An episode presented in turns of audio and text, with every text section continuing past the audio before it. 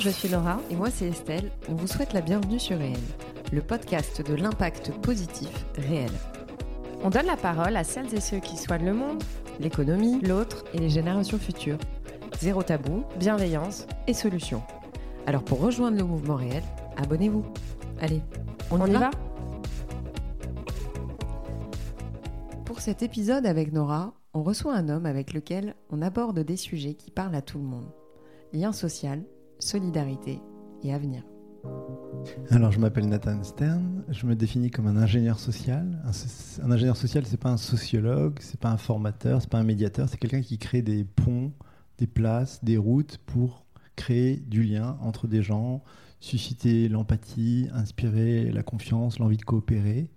Et donc, ça se fait euh, par le biais de réseaux sociaux digitaux, ça se fait par le biais de jeux, ça se fait par le biais de rites sociaux, qu'on va essayer de promouvoir pour que des gens se mettent d'accord. Et ça se fait à plein d'échelles, l'échelle du quartier, l'échelle de l'immeuble, l'échelle d'un hôpital, euh, d'un centre pour handicapés mentaux. Enfin, tous les environnements se prêtent au, à l'exercice de, l'ingénierie sociale.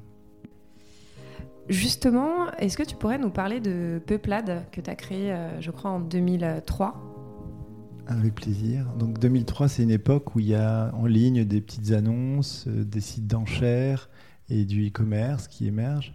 Mais il n'y a pas encore d'usage social d'Internet. Mythique démarre en 2003, c'est dire si c'est euh, la préhistoire de, de l'Internet social, du web social. Et donc en 2003, je me mets en tête de lancer un genre d'utopie sociale locale.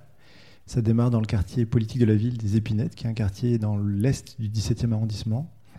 Et je me mets en tête donc de proposer aux habitants de s'impliquer sur leur territoire pour y créer les liens et les institutions qui pourraient euh, donner du sens au fait qu'on vit ensemble. On ne s'est pas choisi, on ne s'est pas toujours euh, désiré ou voulu les uns les autres, mais on est là, sur le même bout de planète, et est-ce qu'on ne peut pas en faire quelque chose de bien?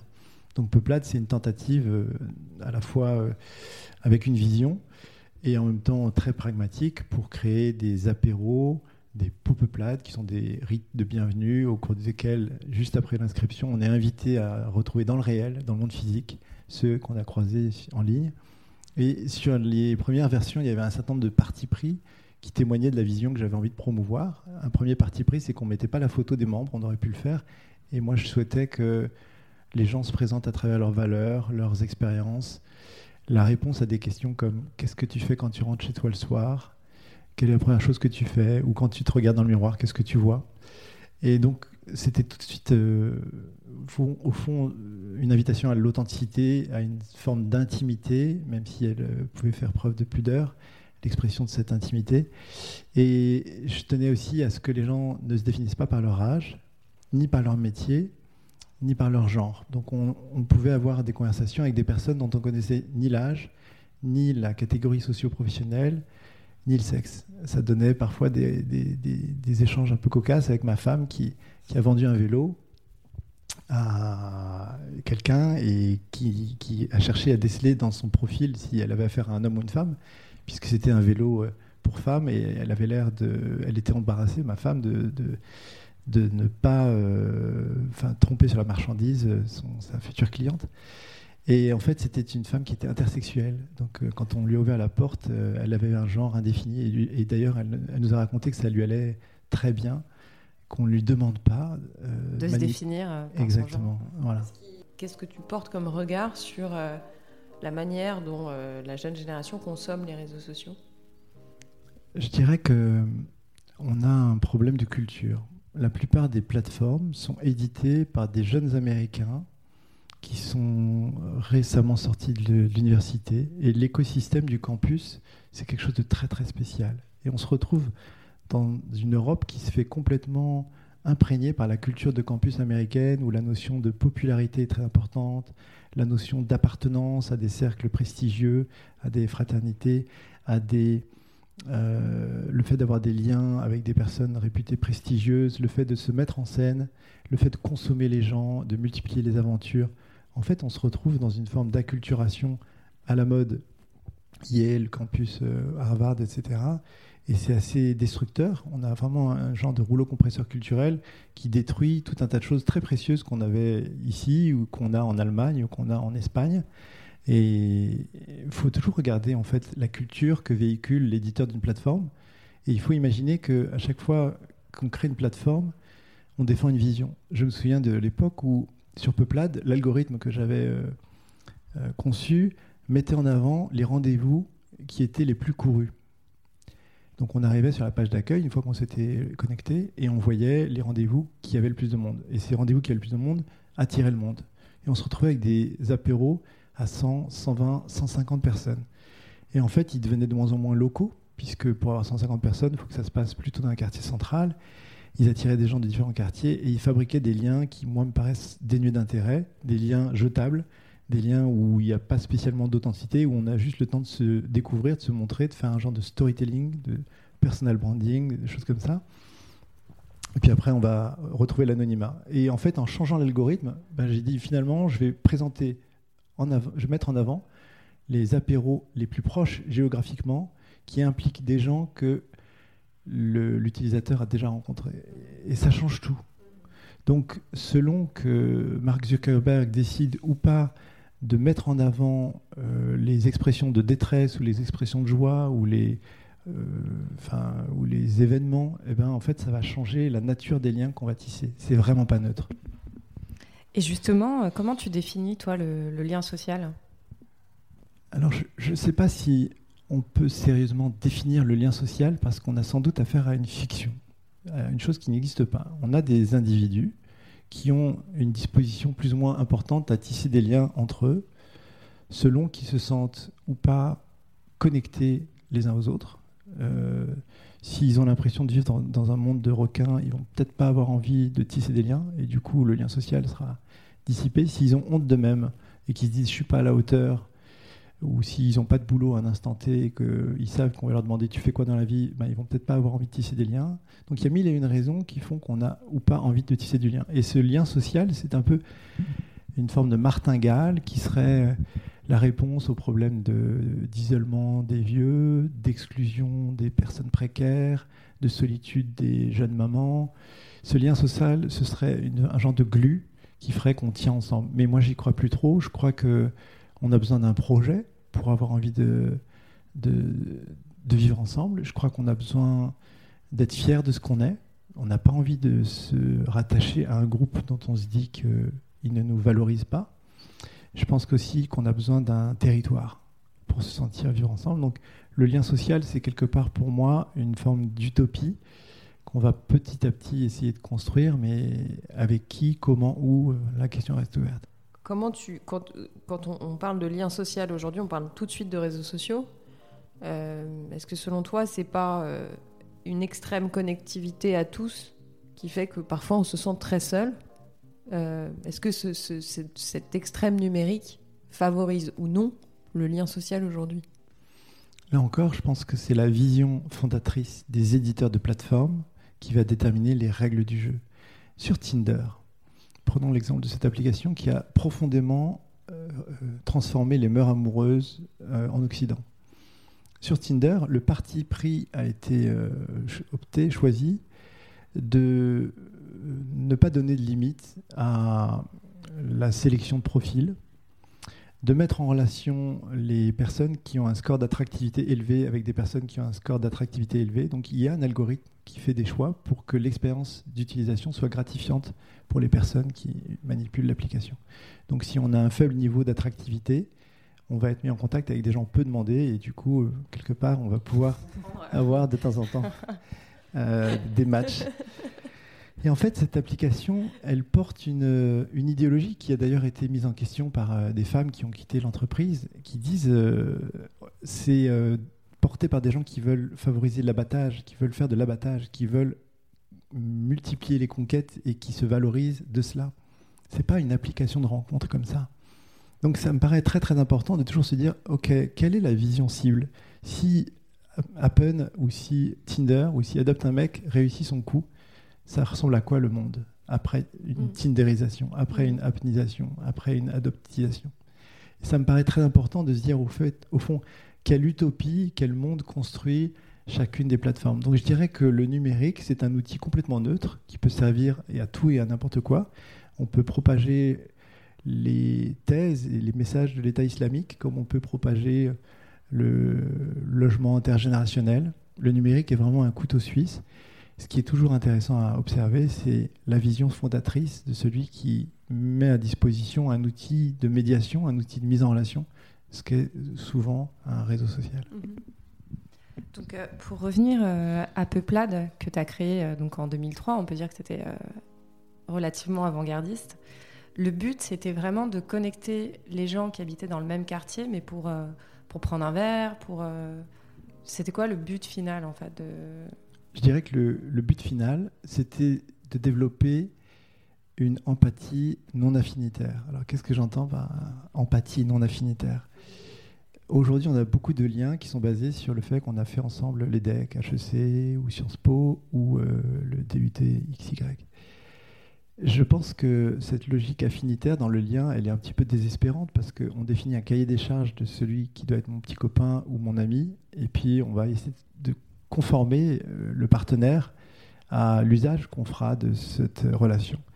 La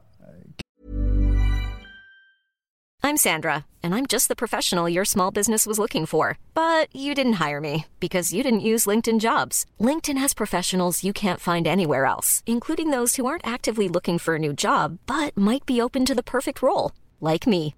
In a given month, over 70% of LinkedIn users don't visit other leading job sites. So if you're not looking on LinkedIn, you'll miss out on great candidates like Sandra. Start hiring professionals like a professional. Post your free job on linkedin.com/people today. capacité des relations non affinitaires à être magiques, à être enchantées, tient au fait que l'autre, il est là dans sa singularité, à côté. Il n'est pas là conforme à un cahier des charges qu'on a préétabli et qui, quelque part, va favoriser un usage, mutuel hein, parfois, au mieux mutuel. Parfois, on a affaire à une relation d'abus avec un usage unilatéral. Mais ce qui est d'intéressant dans cette euh, figure du voisin, qui est donc trop près, envahissant, intrusif et finalement rarement désiré, c'est qu'on l'a pas choisi. Et pour moi, même quand on se marie, euh, il y a un moment donné dans, son couple, on n'a pas choisi ce que l'autre devient et on n'a pas choisi tout ce que l'autre euh, recèle en termes de, de, caractéristiques. Donc la singularité, il faut apprendre à, faire avec, il faut apprendre à l'aimer. Et je trouve que si on sait vivre avec ses voisins, avec les habitants de son quartier, on a de bonnes chances d'apprendre les compétences dont on a besoin pour apprendre à vivre avec le pays d'à côté, avec le continent d'à côté.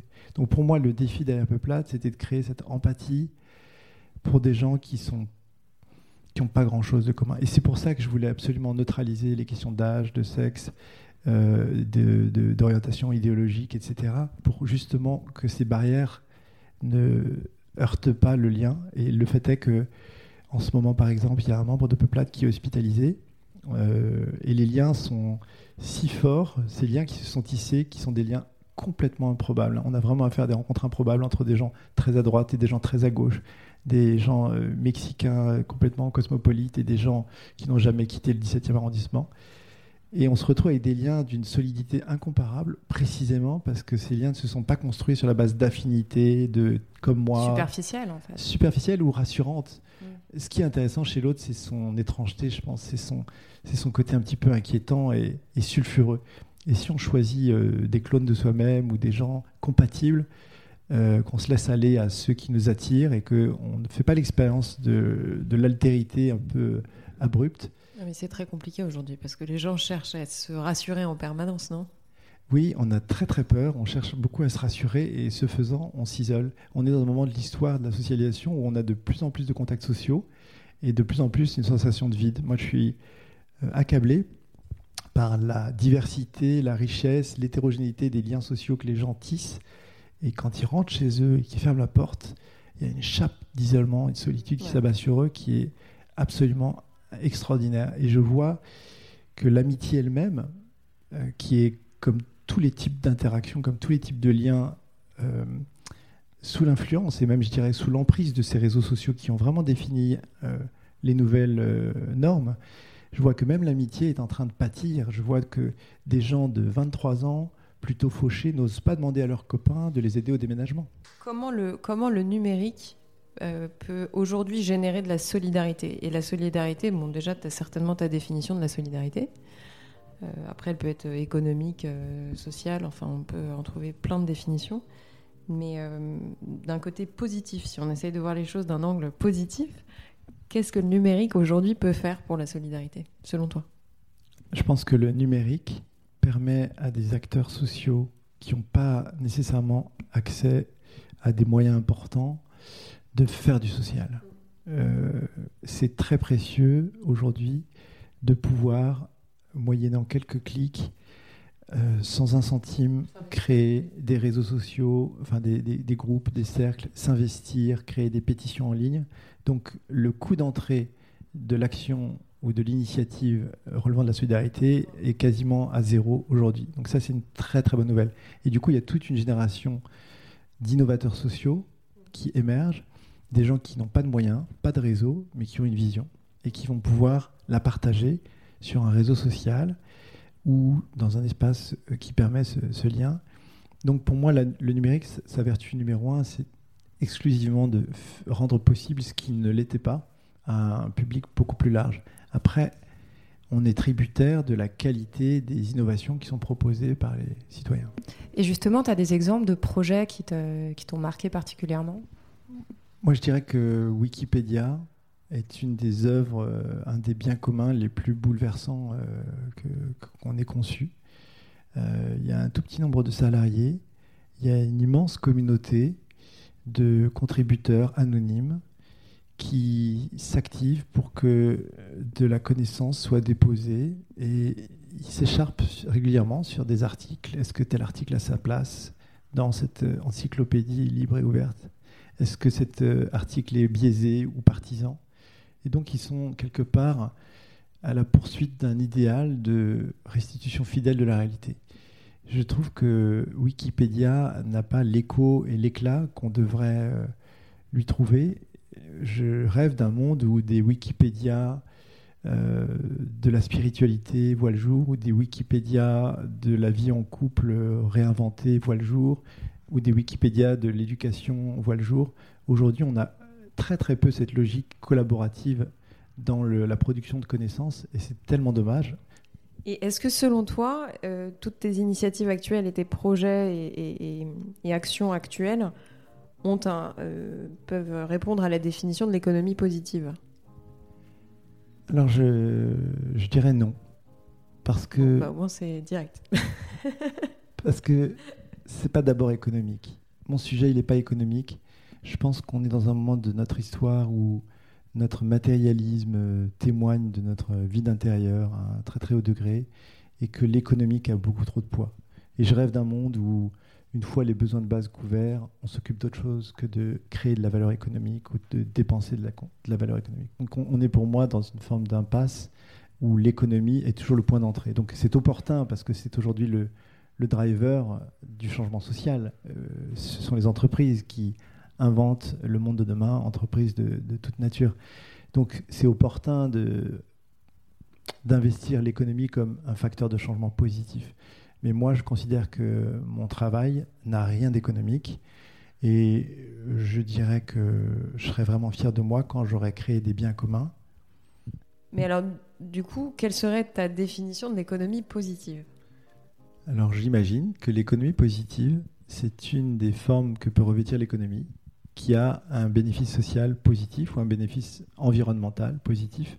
Et je trouve ça formidable que se popularise cette notion que l'économique n'est pas seul dans son coin et qui peut être connecté au social, à la nature et qui peut quelque part se soucier de sa responsabilité et mieux que cela, qu'il peut se définir positivement. Et évidemment, qui dit économie positive dit en creux économie négative. Donc il y a une forme de dénonciation de l'économie indifférente à ses conséquences et à ses impacts sociaux et environnementaux. Et je trouve ça très heureux qu'enfin on demande des comptes aux acteurs économiques et qu'on leur demande pas simplement d'enrichir leurs actionnaires, de payer leurs salariés, de faire plaisir à leurs clients, mais de s'inquiéter aussi de ce que ces entreprises, si prospères soient-elles, euh, entraînent en termes de conséquences de toute nature sur les non-clients. Euh, si je ne me définis pas comme euh, un des acteurs de l'économie positive, c'est aussi parce que le règne de l'économie, c'est le règne du chiffre. C'est-à-dire qu'il faut plus. Il faut plus de marge, il faut plus de chiffre d'affaires, il faut plus de clients, il faut moins de coûts, il faut plus de volume.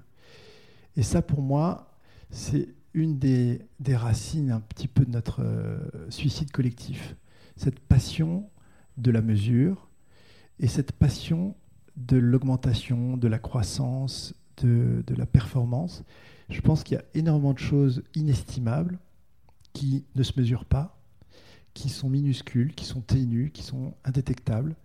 Et je peux imaginer que le simple fait de marcher main, main dans la main avec euh, son petit ami ou de regarder euh, les lumières s'éteindre euh, à la fenêtre de son appartement ou de tenir compagnie à un petit vieux qui a encore une semaine à tenir, ben, ce sont des arbres euh, dans la forêt que personne n'entend tomber et, c'est là que se joue pour moi l'essentiel.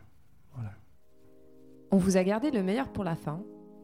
On voit que le digital est glouton et croque le monde et tout ce qui va être digitalisé va devenir à peu près gratuit comme Facebook est à peu près gratuit.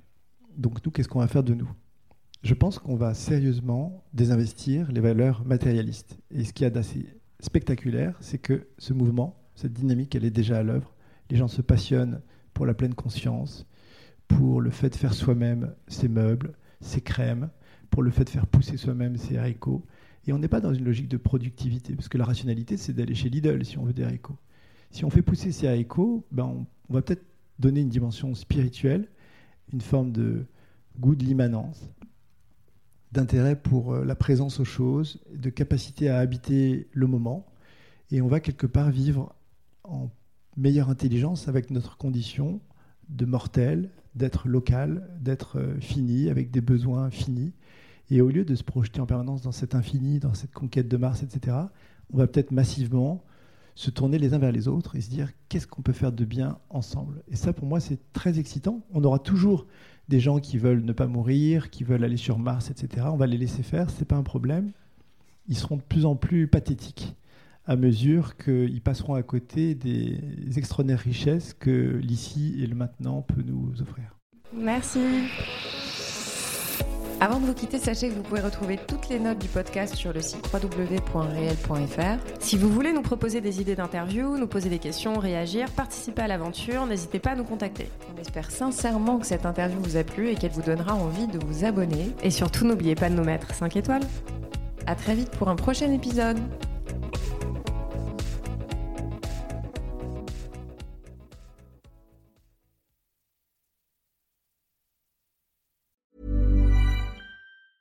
Even on a budget, quality is non-negotiable. That's why Quince is the place to score high-end essentials at 50 to 80% less than similar brands. Get your hands on buttery soft cashmere sweaters from just 60 bucks, Italian leather jackets, and so much more. And the best part about Quince, they exclusively partner with factories committed to safe, ethical, and responsible manufacturing. Elevate your style without the elevated price tag with Quince. Go to quince.com/upgrade for free shipping and 365-day returns.